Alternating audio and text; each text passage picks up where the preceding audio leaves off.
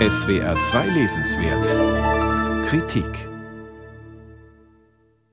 Im Frankfurter Städel empfängt den Besucher an prominenter Stelle das Gemälde, das unser Bild vom weltläufigen Dichterfürsten und universell gebildeten Geist am nachhaltigsten geprägt hat, Goethe in der Campagna von dem klassizistischen Maler Johann Wilhelm Heinrich Tischbein. Was Wunder also, dass auf Stefan Bollmanns 650-seitigem Porträt von Goethe als Naturforscher eben dieses anmutige Motiv des kultivierten Italienreisenden prangt. Dabei sind die Abweichungen gegenüber dem Original von 1787 programmatisch für die Intention des Autors.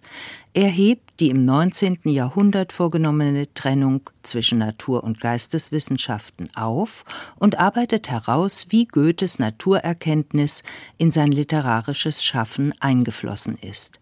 Auf dem Cover lagert Johann Wolfgang von Goethe nicht vor den steinernen Überresten der Antike und sinniert über die Vergänglichkeit alles Menschlichen wie bei Tischbein, sondern er rastet in einer naturbelassenen Landschaft, überragt von zwei überdimensionalen Pflanzen.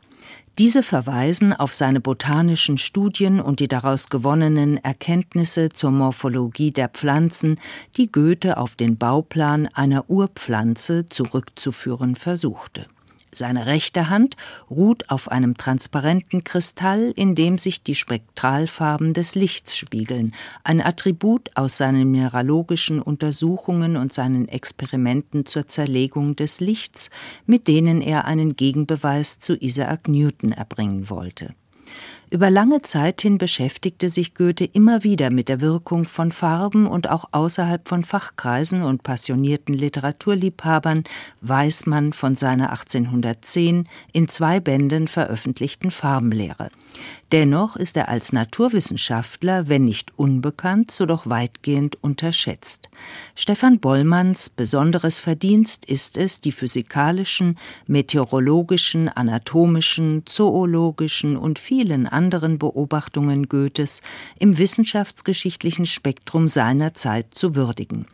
Er beschreibt in seinen 32 Kapiteln entlang der Biografie seines Protagonisten kenntnisreich und trotz der Fülle des Stoffes kurzweilig die Naturerfahrungen, die Goethe als Künstler fühlend und erlebend aufnahm, aus denen er als Wissenschaftler aber induktiv zu einer allgemeinen Erkenntnis oder einem Naturgesetz gelangen wollte.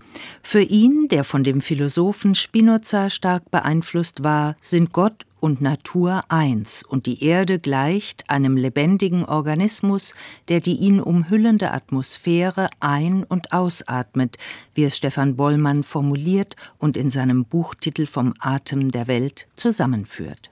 Friedrich Schiller beschrieb 1794 die Zielrichtung von Goethes gegenständlichem Denken als Suche nach dem Bauplan der Natur, um aus der Gesamtheit ihrer Erscheinungsformen die Erklärung für das Individuum zu erkennen.